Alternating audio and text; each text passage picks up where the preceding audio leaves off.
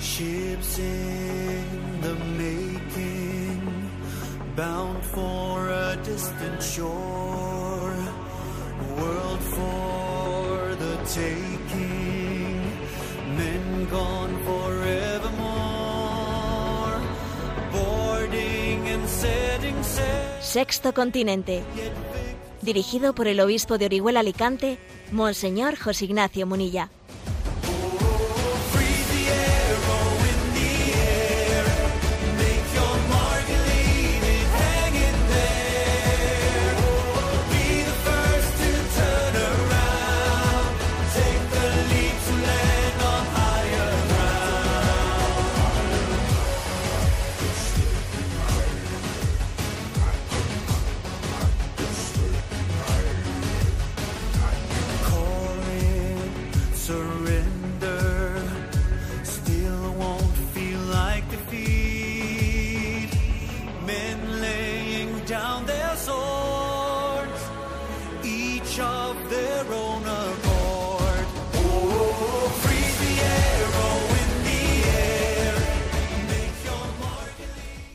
Cordial saludo a todos los oyentes de Radio María. Un día más, con la gracia del Señor, nos disponemos a realizar este programa radiofónico llamado Sexto Continente, que lunes y viernes de 8 a 9 de la mañana, una hora menos en las Islas Canarias, realizamos aquí en directo en Radio María España. Hoy es 23 de diciembre, las ferias de Adviento están avanzadas y mañana celebraremos la Nochebuena. Ayer, sin embargo, en España, en, pues se vivió otro pasito, otro pasito dramático de nuestra cultura, de nuestra sociedad, de nuestra vida sociopolítica, que camina totalmente de espaldas hacia ese humanismo que nació de este niño Dios, cuyo nacimiento vamos a celebrar pues próximamente estos días, ¿no? Como adjurando, ¿no? Como avergonzándonos, como rompiendo completamente con nuestras raíces cristianas. Bueno, pues eh, ayer se aprobó en el Congreso de los Diputados de España la conocida popularmente como ley trans. Eh, fue aprobada por 188 votos a favor, 150 en contra, 7 abstenciones. Y creo que la aprobación de esta ley justo, ¿no? Pues en vísperas de la Navidad, cuando nace el hombre nuevo, Cristo revela, nos revela qué es, qué es ser hombre. Cristo nos descubre la humanidad. El hombre solamente se entiende a sí mismo a la luz del verbo encarnado, ¿no? Bueno, pues claro, como dando la espalda a, a la revelación que Cristo nos hace, a la antropología cristiana, bueno, pues se aprueba esa ley que ciertamente es una gran, pues es una, una ruptura, es hacerse el, ara- el araquiri, ¿no? Ayer envié yo a redes sociales, pues una, un mensaje con una primera, ¿no? Con una primera valoración que, que ahora comparto con vosotros, bueno, y después desarrollaremos con un poquito más de, de tiempo y con más tranquilidad este tema. Pero el mensaje que envié a redes sociales fue el siguiente, ¿no? ¿Cuál es el colmo del subjetivismo? Dar más credibilidad a los sentimientos que a la genética. Esta es la primera consideración, ¿no? Claro, es el colmo del subjetivismo. Estamos en una cultura que se supone que es la cultura de la ciencia. No éramos hombres científicos. ¿Cómo es posible ahora, pues, que pasemos por encima de la genética completamente, ¿no? A la porra con los cromosomas fascistas. A mí no me van a decir los cromosomas qué es lo que yo soy. Yo seré lo que, ¿eh? lo que quiero ser, la autodeterminación de género, ¿no? Vamos, es, es una cosa increíble. Es el colmo del subjetivismo. Dar más credibilidad a unos sentimientos, unas emociones transitorias, por cierto, que a la, que a la genética, ¿no? Y en segundo lugar, ¿cuál es el colmo del mercantilismo político? Convertir la antropología en moneda de cambio dentro de un gobierno de coalición. Porque claro, resulta que el propio Partido Socialista, ¿no? que gobierna en España, pues ha quedado patente que, pues, que la ex vicepresidenta Carmen Calvo, que es la que llevaba adelante, ¿no? Pues por parte del Partido Socialista la negociación en este tema, está en contra de esto. De hecho, ayer se, ayer se abstuvo, ¿no? Eh, y resulta que han tenido que tragarse, ¿no? Pues, su, pues el hecho de que se, se apruebe una ley que ellos mismos eh, consideran contraria al interés de la mujer, porque ahora resulta que ser mujer no significa ya nada, nada. ¿eh? O sea, puede serlo cualquiera, ¿no? Independientemente de que sea hombre, ya no significa, tanto ensalzar la mujer para que al final, pues ser mujer ya no signifique nada. Entonces, ¿qué ocurre? Pues una ex vicepresidenta de gobierno se abstiene dejando patente que entonces el, pues el gobierno dentro de la coalición de gobierno con pues con Podemos ha convertido la antropología en moneda de cambio para poder seguir gobernando. Venga, yo te doy yo te doy esto y tú me das lo otro. Vamos a intercambiarnos cromos, ¿no? Y a la hora de intercambiarse cromos para seguir en el poder, porque eso es eso es pues el dios, ¿no? Aquí el dios, digamos, de la política practicista es seguir en el poder, bien sujetos, ¿no? Y nos intercambiamos cromos lo que haga falta. En este caso, la antropología, la concepción de, de ser hombre, de ser mujer, ¿no? Pues te intercambio esto. Por eso, ¿qué, ¿cuál es el colmo del mercantilismo político? Convertir la antropología en moneda de cambio dentro de un gobierno de coalición. Bueno, vamos a comentar en el día de hoy eh, lo que supone ¿no? la aprobación de esta ley, pero creo que, que, esta primera, ¿no? este primer mensaje enviado de redes sociales, bueno, pues, pues obviamente pues marca nuestra respuesta crítica. ¿Cuál es el colmo del subjetivismo? Dar más credibilidad a los sentimientos que a la genética. ¿Cuál es el colmo del mercantilismo político? Convertir la antropología en moneda de cambio dentro de un gobierno de coalición. Sexto Continente es un programa que tiene interacción con los que sois usuarios de redes sociales en Instagram y en Twitter a través de la cuenta arroba obispo munilla en Facebook a través del muro que lleva mi nombre personal de José Ignacio Munilla. Recuerdo que los programas anteriores están a vuestra disposición tanto en el podcast de Radio María, en la, en la cuenta de Spotify que tiene el nombre de Sexto Continente, en la cuenta de iVox que tiene el nombre de Sexto Continente, también si entráis en la página multimedia mm, en, ticon, de, en allí, estarán allí están todos los materiales que vamos poco a poco generando y incluidos también pues un apartado de sexto continente. ¿eh? Bien, vamos adelante en nuestro programa. Hoy, como decía, en un primer momento damos una completamos la, la, el comentario que hemos hecho en la entradilla del programa sobre esta aprobación que ya obviamente por los pasos anteriores que venían dándose y viendo cómo se veían ¿no? pues las, las aritméticas parlamentarias era bastante obvio que se iba que se, que se iba a aprobar ¿eh? hay que decir que en esa aprobación han entrado pues sencillamente todos los votos del practicismo ¿no? el, del practicismo incluido el de algún partido político que nació dentro de la llamada democracia cristiana, ¿eh?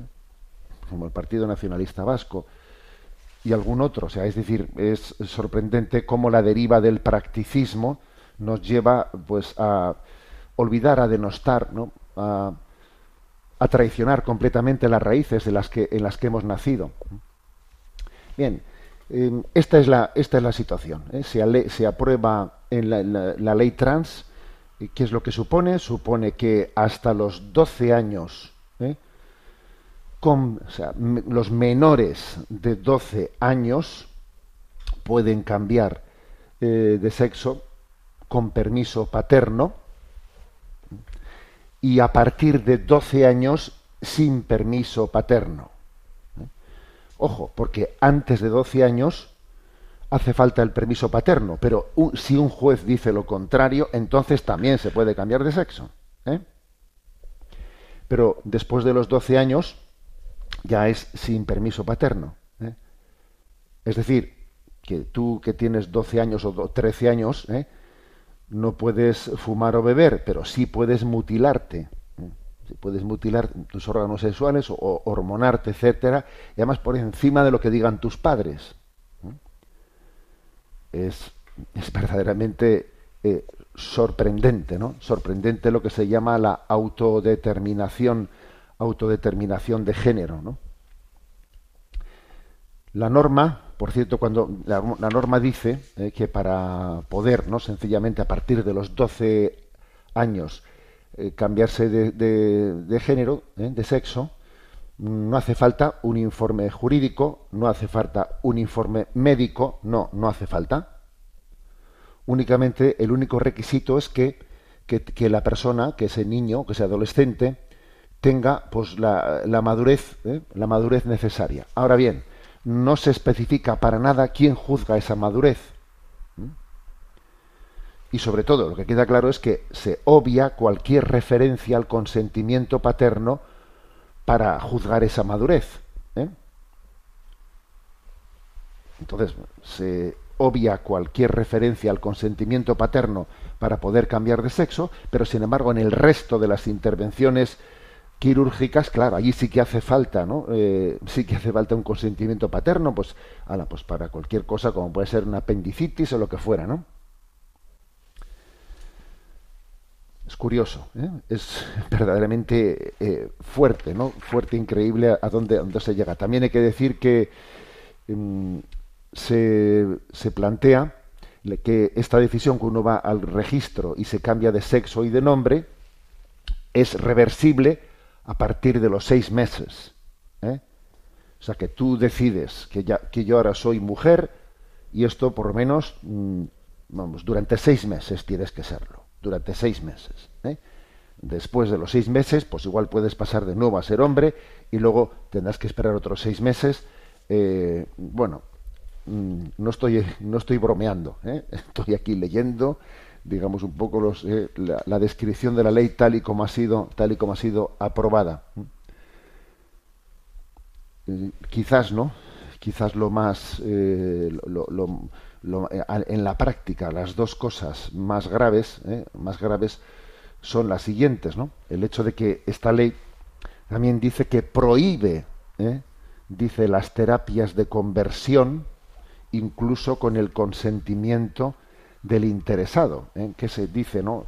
La, la práctica de métodos, programas, terapias de conversión, es decir, alguien que pues vaya a un psicólogo, eh, a un acompañante, a un terapeuta, porque dice que tiene, porque él experimenta unas tendencias homosexuales y quiere acompañarse, ¿no? Para que alguien le ayude a reintegrar esos deseos dentro de su propia condición, ¿eh?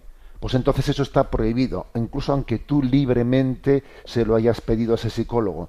Nadie te puede acompañar para intentar conducir, reconducir tus tendencias, pues por ejemplo, ¿no? Pues de homosexuales para que de alguna manera se adapten a tu, ¿eh? a la, a la, al ser hombre o ser mujer, a lo que ellos llaman binario, ¿eh? al ser binario. Lo voy a decir de otra manera. Lo que uno quiera, el deseo es ley siempre y cuando vaya contra la naturaleza. Si yo, por ejemplo, ¿eh? Quiero ser, quiero ser mujer, quiero ser, eso, mi deseo es ley. Y lo puedo hacer según me dé la gana. Ahora, mi deseo queda prohibido, queda prohibido si va a favor de la naturaleza. Si yo quiero salir del armario por, un, por una puerta, tendré todas las ayudas. Si quiero salir del armario por la otra, que es la de adaptar mi deseo a la naturaleza, entonces está prohibido. Esto es literalmente lo que ayer ocurrió en la ley trans. ¿no? El deseo es ley siempre y cuando vaya contra la naturaleza, contra la genética, vamos. ¿eh? Pero el deseo queda prohibido ¿eh? y será, y será prohibido con 150.000 euros si tú, si tú vas a favor, si tu deseo pretende ir a favor de la naturaleza, de la genética, si tú pretendes conjugar tu deseo a la naturaleza, entonces eres perseguido por la ley.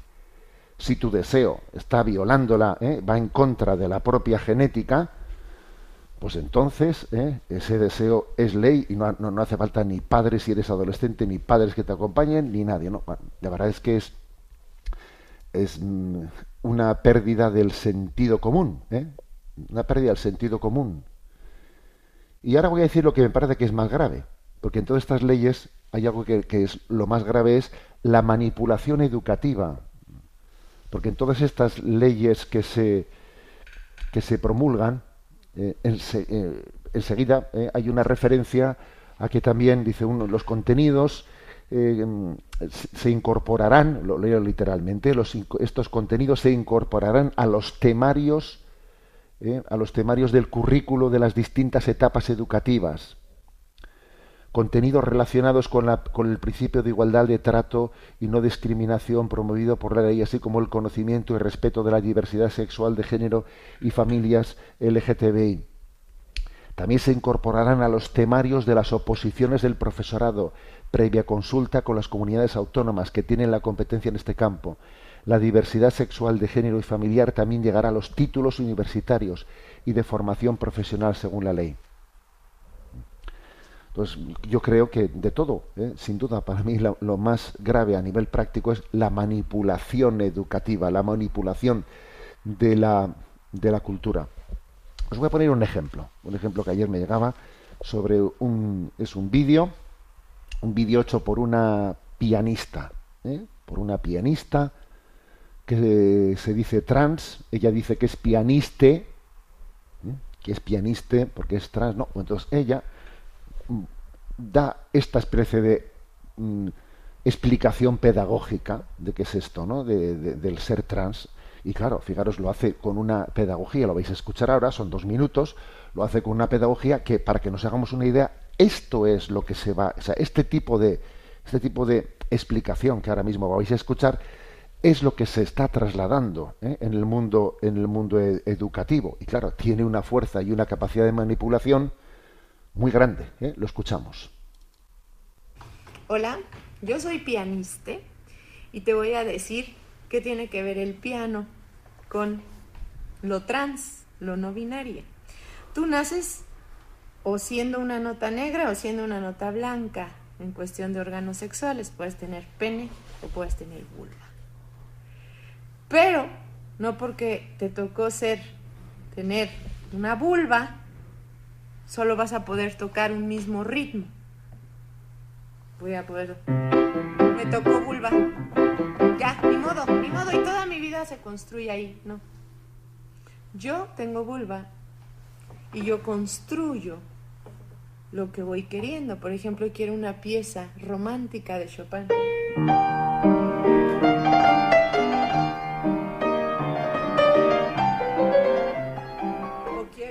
Más movido. estoy haciendo con mi vulva, con mi pene, lo que yo necesite para mi evolución. Yo no nada más soy cuerpo. Yo puedo crear toda una sinfonía con notas negras y blancas. ¿Por qué quedarme con lo que me dicen que tengo que tocar en la vida? Tú tienes esto y ya tienes que ser así, ¿no? Hay notas blancas y negras, pero yo decido cómo quiero mi sinfonía, de qué género la quiero, de qué cómo quiero que suene. Haz que tu vida suene como tú quieras, no como la sociedad. No creo en lo binario, hombre y mujer, no. Creo hombre, mujer, no binario, géneros, géneros, géneros, infinidad que no te defina lo de afuera, que no te defina. Defínete tú. Bueno, fijaros este, este vídeo. Este vídeo creo que es una explicación práctica, de, en el fondo, qué tipo de manipulaciones se hacen pues en, en los planes educativos, ¿no? Porque si uno escucha este, este vídeo, pues para empezar, comparar las teclas de un piano con los órganos sexuales, es una manipulación de la razón, pero sirviéndose para ello de la emotividad que anida en la sensibilidad artística. Tú te estás sirviendo del romanticismo de Chopin y de que, y de que bueno, siempre el arte genera unas emociones para llevarte a una irracionalidad, que es comparar las teclas del piano, negras y blancas, con los órganos sexuales, eh, como diciendo, a mí, ¿por qué, me, por, qué me impiden tocar otras teclas, que yo únicamente tengo que tocar las teclas blancas o las teclas negras? a ver, aparte que es absurdo, porque si precisamente algo tiene, ¿no? Pues la sexualidad es la complementariedad, es decir, el, encuentro del sexo masculino y femenino precisamente se caracteriza por la complementariedad, ¿eh? que no tiene precisamente esa complementariedad eh, la relación homosexual, pero la, la heterosexual tiene esa complementariedad. Entonces, lo que es lo más grave es la manipulación mm, sirviéndose de argumentos emotivos, emotivos, llevando a la mani- o sea, llevando al oscurecimiento de las razones. O sea, es increíble, increíble que, por ejemplo, pues un vídeo como este, ¿no? Pues se presente como la pedagogía y se y se comparen las teclas de un piano con los órganos sexuales, porque lo cierto es que yo no tengo teclas blancas o negras, no. Soy hombre o soy mujer. No tengo sexo masculino o femenino. Soy hombre, soy mujer.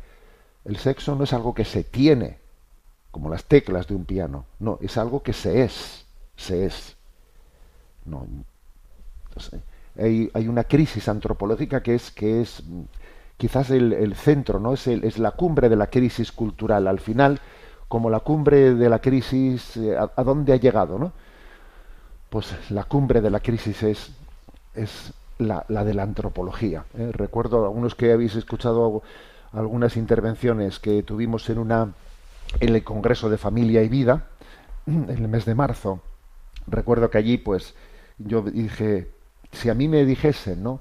Tiene usted únicamente en una universidad, solamente se le va a permitir a usted dar una asignatura, una asignatura. Tiene que elegir de cara a incidir, de cara a dar una respuesta ¿no? a esta crisis en la que, vive, la que se vive, usted le vamos a dejar únicamente unas horas, ¿no? Y elija usted una asignatura. Y yo dije, pues elegiría sin duda antropología.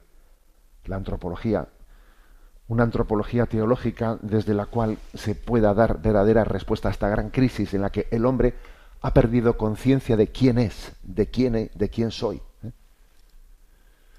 Voy a terminar esta reflexión que estamos haciendo hoy sobre la ley trans, ¿no? la voy a terminar con una canción que me parece que puede ayudar mucho. Puede ayudar mucho. Me refiero a la canción Pasión de Dios ¿eh? de Hakuna, cuyo, cuya letra yo aconsejaría, aconsejaría eh, para que sea reflexionada a todos aquellos adolescentes que viven, también participan de esta crisis de identidad, ¿no? Dice esa canción, ¿por qué tengo miedo de mí mismo? ¿Por qué no disfruto hoy de cada minuto? ¿Por qué querría ser de un modo distinto? ¿Por qué vivo siempre en lo que haré? Tanta cosa para motivarme. Basta ya de maltratarme. Dime, Padre, ¿por qué no me quiero? Solo tu aprecio mata mi desprecio. Hazme oír lo que te gusto, que vea que me miras con pasión, que a nadie, que a nadie quieres tanto como a mí. Soy pasión de Dios. Me dicen que huya de mi debilidad. Tú me dices que permanezca en ella. Me valoran por éxitos y perfección. Tú disfrutas conmigo tal y como soy. Bueno, y continúa la letra, ¿no? Pero me parece que, que es la respuesta. ¿eh? En, esta, en esta canción, en ese querernos a nosotros como Dios nos ha hecho, en ese aceptarnos a nosotros en nuestra debilidad, no avergonzarnos de nosotros mismos, ¿no? Quererme tal y como soy. ¿eh? Vivir el momento, ¿no? El momento y la situación que vivo con pasión, ¿eh? Con la pasión de saberme que Dios me quiere como soy. Si Dios me quiere como soy, yo no tengo derecho a despreciarme. No tengo derecho. Débil, enfermo, impotente, quebradizo. Así descubro que Dios me quiere y me ama, ¿no? Y no huyo de mi situación, sino que la abrazo y al abrazarla, a tener esa santa aceptación de mí mismo, Dios me va curando, Dios me va, me va sanando. ¿eh? Vamos a a escuchar esta canción, Pasión de Dios.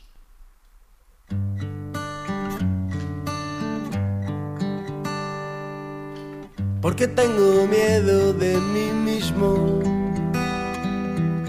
Porque no disfruto hoy de cada minuto. Porque querría ser de un modo distinto. Porque vivo siempre lo que haré. Tanta cosa para motivarme. Basta ya de maltratarme. Dime padre por qué no me quiero. Solo tu aprecio mata mi desprecio.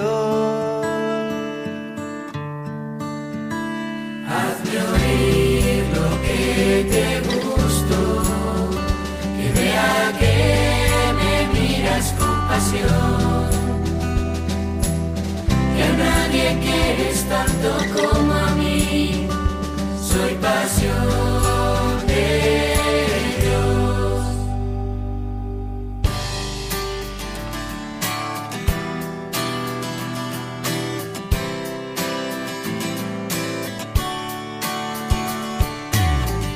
Me dicen que huya de mi debilidad.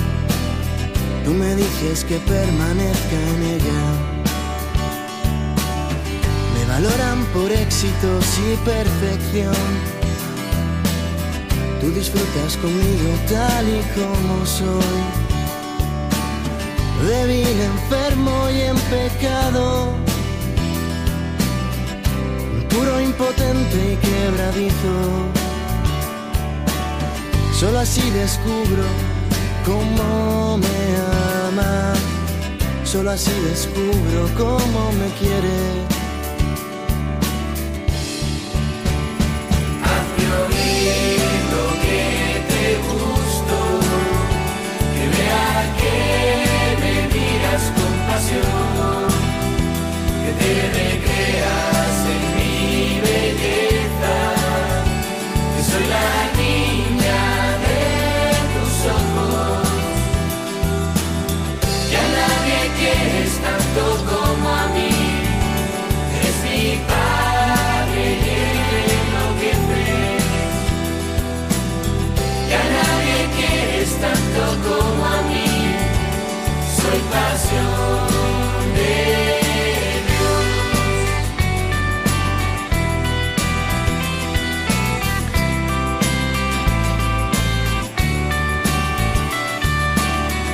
la furia del mar y la solidez de la roca, con el ímpetu de la tormenta, la fuerza del vendaval, con esa misma contundencia, eres mío.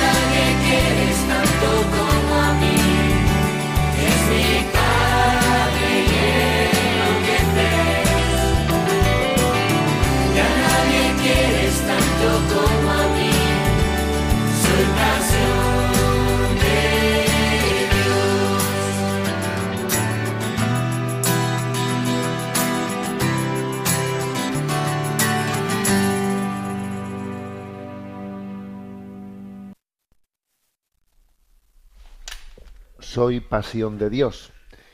Quisiéramos dedicar estas palabras que hemos escuchado a los a todos, ¿no? Pero especialmente a los jóvenes o adolescentes que estén sufriendo, que no se entiendan a sí mismos.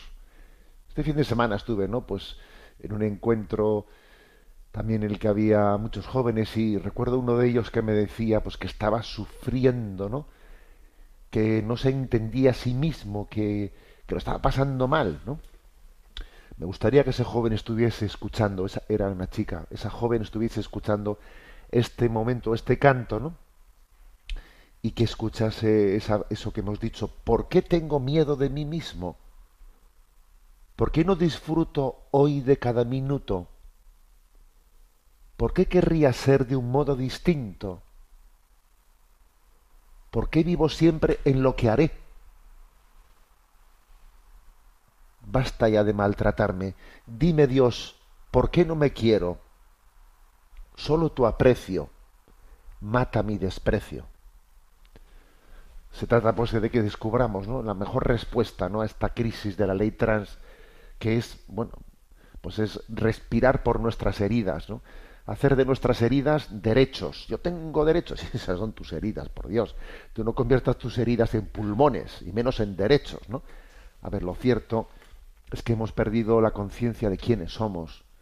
Y necesitamos que Jesucristo nos revele, nos revele nuestra, pues nuestra identidad, nos re- no- revele al hombre su, su, su condición maravillosa. No somos imagen y semejanza de Dios.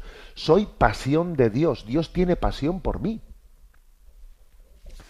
Vamos a rezar por ello, ¿no? Para que, para que haya tantos jóvenes y adolescentes que están viviendo crisis de identidad muy fuertes, que redescubran ¿no? su, su identidad desde el amor de Dios. Dios me quiere como soy. ¿No me voy a querer yo a mí mismo? Continuamos en la andadura de este programa Sexto Continente. Y bueno, os voy a comentar, tengo también, eh, bueno, pues casi se ha convertido en un clásico, ya desde hace años, pues que un servidor pues escribir una carta de felicitación de, para el día de Navidad en la que hago una reflexión sobre algún tema de actualidad, ¿no? Y entonces en la línea de esta crisis tan fuerte que estamos padeciendo, pues ayer, eh, ayer publiqué una carta de Navidad con el título Jesús cancelado. La tenéis a vuestra disposición. Hoy se ha publicado en distintos medios de comunicación y está también en la página web, web de un servidor, de mí mismo, vamos, de enticonfío.org, ¿no? Eh, la, buscáis fácilmente, Jesús cancelado. Yo la voy a leer y comentar ¿eh? con, con vosotros. En este momento histórico en el que arrecia en Occidente la cultura de la cancelación, que pretende acallar a cualquiera que se resista a someterse al pensamiento único dominante, celebramos la Natividad de Jesús, acontecida hace más de dos milenios, pero con una sorprendente capacidad de iluminar el momento presente. Ciertamente no hay nada nuevo bajo el sol, dice el Eclesiastés 1.9, y, y acercarse a los evangelios es descubrir que Jesús de Nazaret también fue cancelado. Como es obvio, será para nosotros muy aleccionador conocer cómo reaccionó ante esta coyuntura. ¿eh? Entonces, así se inicia el artículo, ¿no? Bueno, decir que estamos bajo la, la cultura de la cancelación y que es la manera, eh, pues que finalmente el relativismo se ha convertido en dictadura del relativismo y entonces en lo que parecía que era una especie de libertad, libertinaje, que cada uno diga lo que pi- y piense lo que quiera, no, no, al final eso no ha sido así. Al final ha sido, hay un pensamiento único y, y, el que no piense así, pues eh, aquella famosa frase, ¿no? Que, que me acuerdo que en mis tiempos jóvenes, ¿no? Pues se decía, ¿no? Yo no pienso como tú, pero daría mi vida para que tú sigas, eh, puedas seguir di- diciendo lo que piensas. Aquella supuesta frase se ha demostrado que era totalmente falsa. ¿eh? En el fondo, pues, ha derivado todo en un pensamiento único que es la cultura de la cancelación, o sea, cancelado. ¿eh? Como no pases por el aro, cancelado, cancelado. ¿eh? Bueno, entonces yo lo que quiero en este artículo es, es mostrar cómo no hay nada nuevo bajo el sol y que esto ya pasó en tiempos de Jesús, que Jesús fue cancelado, ¿no? Sigo adelante. El primer reto que Jesús hubo de abordar fue el de la indiferencia. No en vano, uno de los versículos más dramáticos de los Evangelios lo encontramos en el prólogo del Evangelio de San Juan. Vino a su casa y los suyos no le recibieron. Es muy elocuente la imagen de San José, incapaz de buscar posada en su propio pueblo natal. Cada uno iba a lo suyo, en Belén, sin percatarse de la trascendencia de aquel acontecimiento. A buen seguro que la inmensa mayoría sería buena gente, pero el horizonte de su vida era muy corto. Solo querían vivir felices sin meterse en problemas. Como decía Edmund Burke, conocido escritor y político irlandés, en reflexiones sobre la Revolución Francesa, decía él, para que el mal triunfe, solo se necesita que los hombres buenos no hagan nada. No cabe la menor duda de que el humus principal de la cultura de la cancelación es la indiferencia, de la cual decía con frecuencia la Madre Teresa de Calcuta que es el mal más grave de la humanidad. ¿eh? Bueno, por lo tanto, en este, en este artículo la primera, eh, la primera afirmación es esta, que ¿por dónde comienza la cultura de la cancelación? Pues comienza por la indiferencia. Sería imposible que la cancelación se hubiese impuesto, como se ha impuesto, si primeramente no hubiésemos tenido ese pecado tan grave que dice Madre, Madre Teresa, el pecado de la indiferencia. Si hubiésemos sido unos, unos enamorados de la verdad, si lo hubiésemos mostrado, si nos claro, no, esto no, no hubiésemos llegado a donde hemos llegado. ¿eh? Pero claro, pues sencillamente hemos, hemos hecho una opción de, eh, pues en esta cultura del bienestar, cada uno va pues eh, a, a, no buscarse problemas, a vivir cómodamente, no me meto, no me arriesgo, no me meto en problemas, no me comprometo socialmente, me cierro en mi casita, estoy allí muy cómodo. Repita la frase famosa, ¿no? Para que el mal triunfe solo se necesita que los hombres buenos no hagan nada. Y eso ha pasado. Mucha gente buena no ha hecho nada. ¿eh? Sencillamente no ha hecho lo que tenía que hacer. Ha sido un pecado de omisión tremendo el que hemos vivido las últimas décadas, ¿no? Muchos, eh, muchos cristianos. Pues nada, a encerrarnos cada uno en nuestro, en nuestra comodidad y a no meterte en líos, porque en fin, así no te compliques la vida, ¿no? Pues de esa, de esa indiferencia de esa indiferencia ha nacido, ¿no? Pues en ese humus es donde se ha generado poco a poco la cultura de la cancelación. ¿eh? Y Jesús padeció la indiferencia, la padeció. Vino a su casa y los suyos no lo recibieron. Y en muchos lugares ahora se está celebrando ese buscar posada. En muchas culturas, en los días anteriores a Nochebuena se hace buscar posada, ¿eh?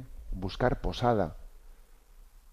Jesús busca posada, ¿no? Sé que en algunos monasterios también de almas contemplativas eso se, se visualiza de una manera, ¿no? Buscando posada y no hay donde acogerlo. Sé que en algunos monasterios también se vive ese que el niño Dios duerma en mi cama y yo duerma en el suelo la noche buena para que Jesús encuentre acogida, ¿no? Como no la encontró en aquel momento, vino a su casa y los suyos no, no lo recibieron. A ver, el problema de fondo ha sido la indiferencia. Si no, nos, si no somos unos enamorados del don que Cristo nos ha revelado, claro, pues es que entonces comienzan a pasar muchas cosas, ¿no? Jesús padeció la indiferencia. Es lo más grave que ocurrió. Vino a su casa y los suyos no le recibieron. Bueno, pero tampoco no, no, es que no es que le odiasen, ¿no? Ya, ya. No le acogieron el amor no es amado. Es lo más grave que ha ocurrido en la humanidad. Que el amor no sea amado, que el amor con mayúsculas no sea correspondido.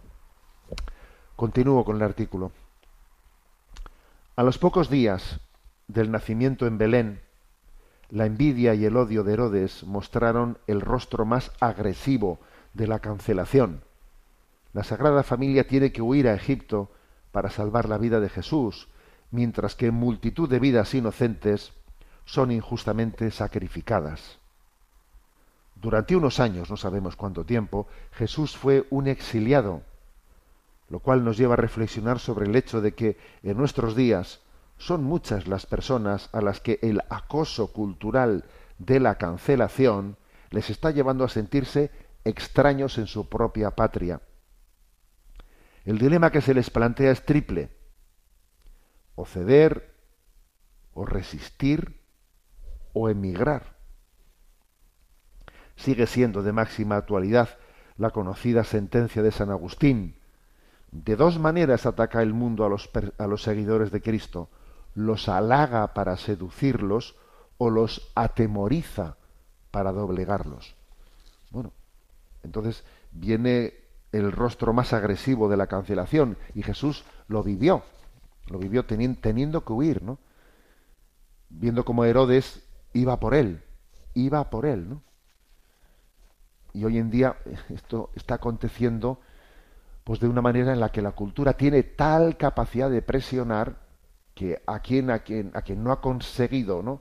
seducir, seducir para para, para que se sume al pensamiento mundano, aquel que ha resistido ¿no? a la mundanidad y ha permanecido fiel, va a ser atacado. A ver, va a ser atacado.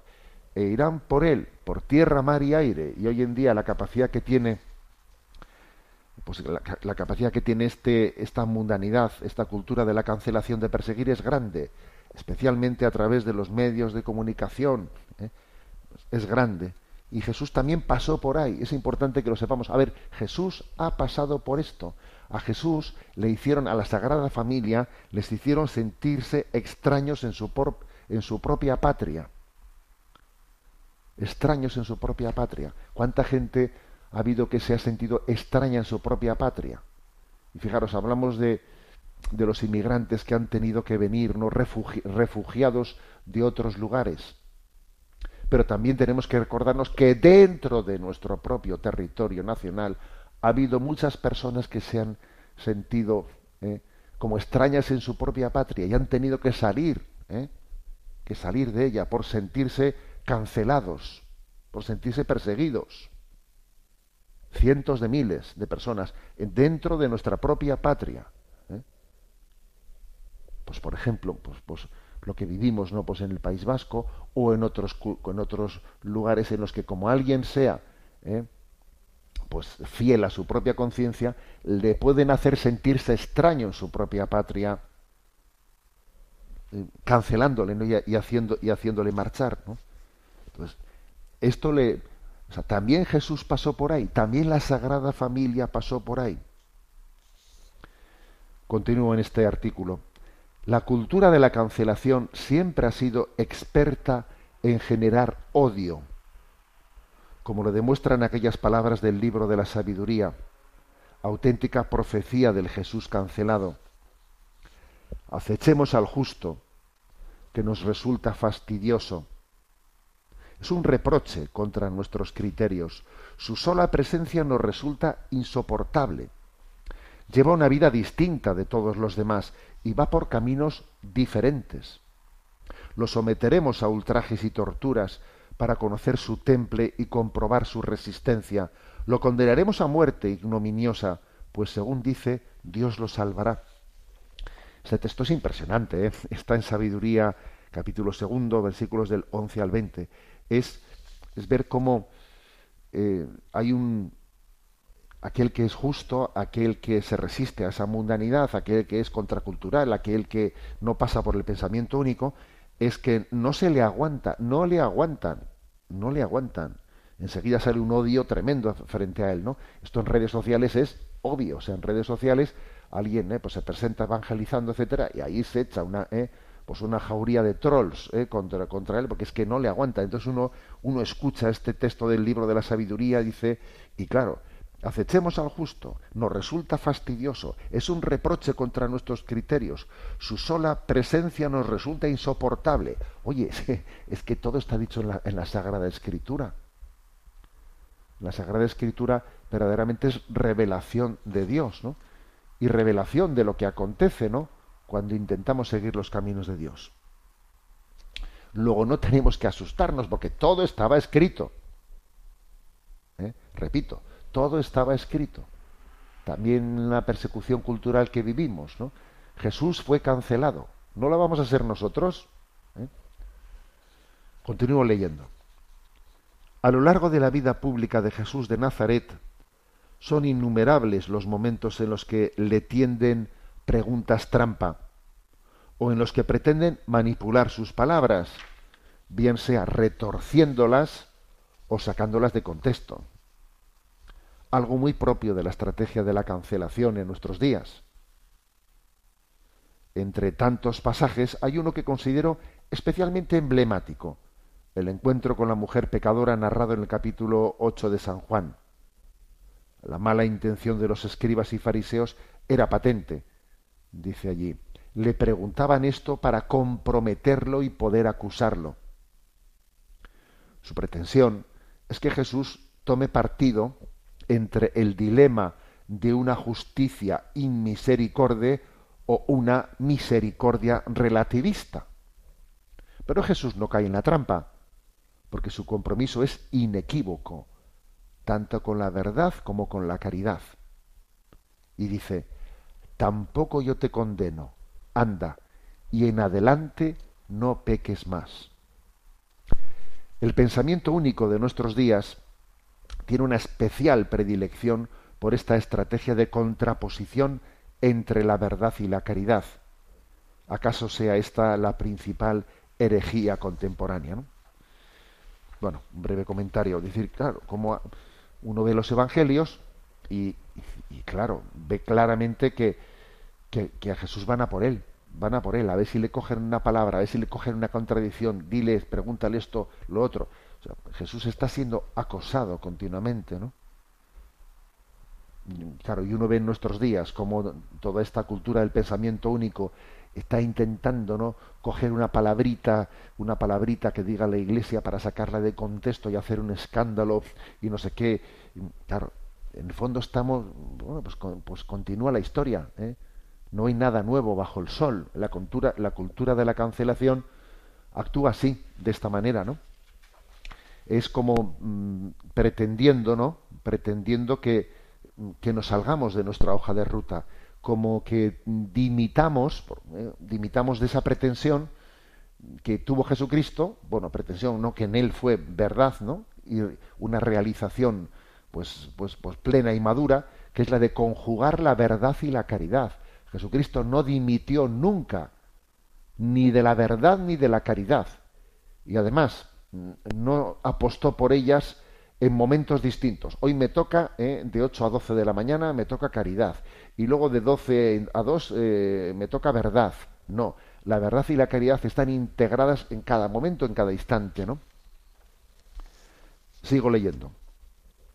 ¿Y cuál, cuál es la reacción del Jesús cancelado? Su actitud integra la mansedumbre y la firmeza. En el momento cumbre de la cancelación, es decir, en la pasión, combina silencios heroicos, dice Juan 19:10, y Pilato le dijo, a mí no me hablas, ¿no sabes que tengo autoridad para soltarte y autoridad para crucificarte? Los combina con palabras humildes y certeras. Jesús respondió, si he faltado al hablar, muestra en qué he faltado pero si he hablado como se debe, ¿por qué me pegas?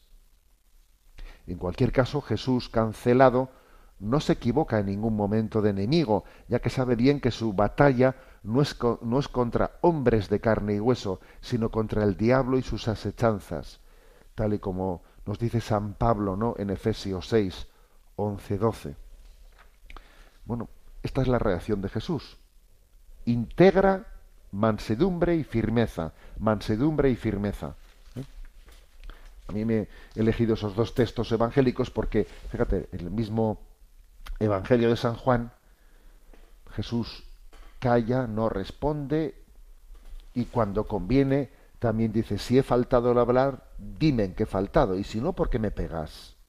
O sea, es una combinación de mansedumbre y firmeza que el Espíritu Santo en cada momento pues, pues nos suscita y uno tiene que tener la docilidad con el Espíritu Santo, ¿no? Pues para, para saber cuándo toca firmeza, cuándo toca mansedumbre y además, como he dicho antes, no, no por turnos, sino las dos al mismo tiempo, mansedumbre y firmeza. Sigo leyendo, dice, cancelación es sinónimo de descarte, término este último acuñado y utilizado con frecuencia por el Papa Francisco. En efecto, en su exhortación apostólica Evangelii Gaudium, el Papa subraya que la nueva cultura del descarte va más allá del simple fenómeno de la explotación y la opresión, ya que este tipo de exclusión incide sobre la misma raíz de la pertenencia en nuestra sociedad. ¿eh? Dice eso el Papa en el número 53 de Evangelii Gaudium. O sea, es decir, que existe, el Papa habla mucho del descarte. Pero claro, eh, el descarte a veces no solemos mm, referirlo exclusivamente, que también, ¿no? Pues el descarte de los pobres, el descarte del aborto, sí. Pero también existe un descarte, entendamos bien, un descarte cultural, que es como una exclusión, que dice el Papa, que incide en la misma raíz de la pertenencia a nuestra sociedad. Es como decir, si tú no piensas así, no eres de los nuestros. Si tú no asumes esta manera de pensar, estás fuera de la modernidad. ¿eh? ¿Sabes? O sea, tú no eres de este tiempo. Tú sabrás lo que haces. ¿eh? O te metes en un búnker, o te vas de aquí, o la vas a tener clara. Es, una, es un descarte por eso yo he dicho que en el fondo el término cancelación y descarte, claro que son, muy, son sinónimos. ¿eh? Dice el Papa, es, un, es una exclusión que incide en la raíz misma de la pertenencia a nuestra sociedad. ¿eh? Bueno, y, y, el último párrafo, ¿no? pues que yo creo que es el más importante. ¿eh? Os deseo a todos una feliz celebración de la Natividad del Señor, que cada vez que veamos la imagen del Niño Dios, salga de nuestro corazón un beso lleno de ternura, ofreciendo simbólicamente nuestra acogida a Jesús cancelado. Y a su vez, que cada vez que veamos la imagen de María, José y de cuantos de forma audaz se acercaron a adorar a aquel niño, nos comprometamos a resistir con tanta mansedumbre como determinación ante la pretensión de cancelación del momento presente. Eh, feliz Navidad y Santo Año Nuevo. Creo que frente a la cancelación lo que hace falta es corazones enamorados. Si decíamos que, que la cancelación, la cultura de la cancelación, había nacido primero de la indiferencia, ¿no? De la indiferencia. Y claro, de aquellas lluvias vienen estos lodos. El pecado de la indiferencia es el que ha generado que ahora pueda existir este desastre y que ayer se aprobase esa ley trans en víspera de Navidad. Y, dice uno, pero bueno, entonces, si de la indiferencia ha venido este desastre, ¿cómo podemos repararlo? Pues está claro, con un corazón enamorado. La clave está en reenamorarnos, ¿no? En, en entender que la encarnación de Dios es, es pues el mayor milagro que ha podido ocurrir, el, que, el que Dios haya venido a expresarnos su amor. Entonces, si nosotros no estamos enamorados de eso, si no somos testigos de, de la encarnación, pues claro, van a seguir pasando desastres auténticos, ¿no? Como, como el que hoy hemos comentado en el, en el programa con esa ley trans, ¿no? O sea, necesitamos descubrir que Dios ha declarado su amor. Dios viene a tocar la puerta y te dice, si abres la puerta y me abres, entraremos y cenaremos juntos. Me amas, me quieres. Y entonces no vale con decir, sí, sí, yo ya soy cristiano. Perdón, no. A estas alturas ¿eh? del partido ya no vale meramente con decir, tengo carnet. No. A estas alturas del partido tenemos que mostrar nuestro enamoramiento ante, ante todo el mundo, ante tus vecinos. Eh, muéstrales, ¿no? Que estás enamorado de Jesús diles una palabra, a ver cómo lo hacemos estas Navidades, a ver cómo le decimos a todo el mundo que estamos enamorados de Jesús, que la única que la solución que tiene esta crisis, esta pedazo de crisis es Jesús, Jesús y Jesús. Esta es nuestra palabra. No tenemos nada más que decir, si es que dicho esto ya pues ya ya, es suficiente, ¿no? Pero que sea no solo una palabra, ¿no? Que sea una, una muestra de un corazón enamorado. ¿eh? Esta es nuestra respuesta ante la cancelación, esta es nuestra respuesta ante, ante la indiferencia. Os deseo a todos, ¿no? Pues una feliz Navidad y Santo Año Nuevo. Y me atrevo ¿eh? a, volver a recordaros, pues que, que Radio María está llevando adelante su, su, campaña, su campaña de Navidad y que es importante que todos participemos, participemos en ella. ¿eh? Que Radio María es un, un milagro de quienes se toman en serio la, la evangelización y cada uno, ¿no? Pues desde sus posibilidades hace lo que puede, ¿no? Recuerdo el teléfono, el teléfono que está habilitado, ¿no? Pues para hacer aportaciones 91 8 22 80 10 91 8 22 80 10 y recuerdo también que en la web de Radio María de Radio María España pues allí está hay todo tipo de explicaciones eh, de cómo de cómo poder hacer también las aportaciones por distintas formas en esta campaña. Me despido con la bendición de Dios Todopoderoso Padre Hijo y Espíritu Santo. Alabado sea Jesucristo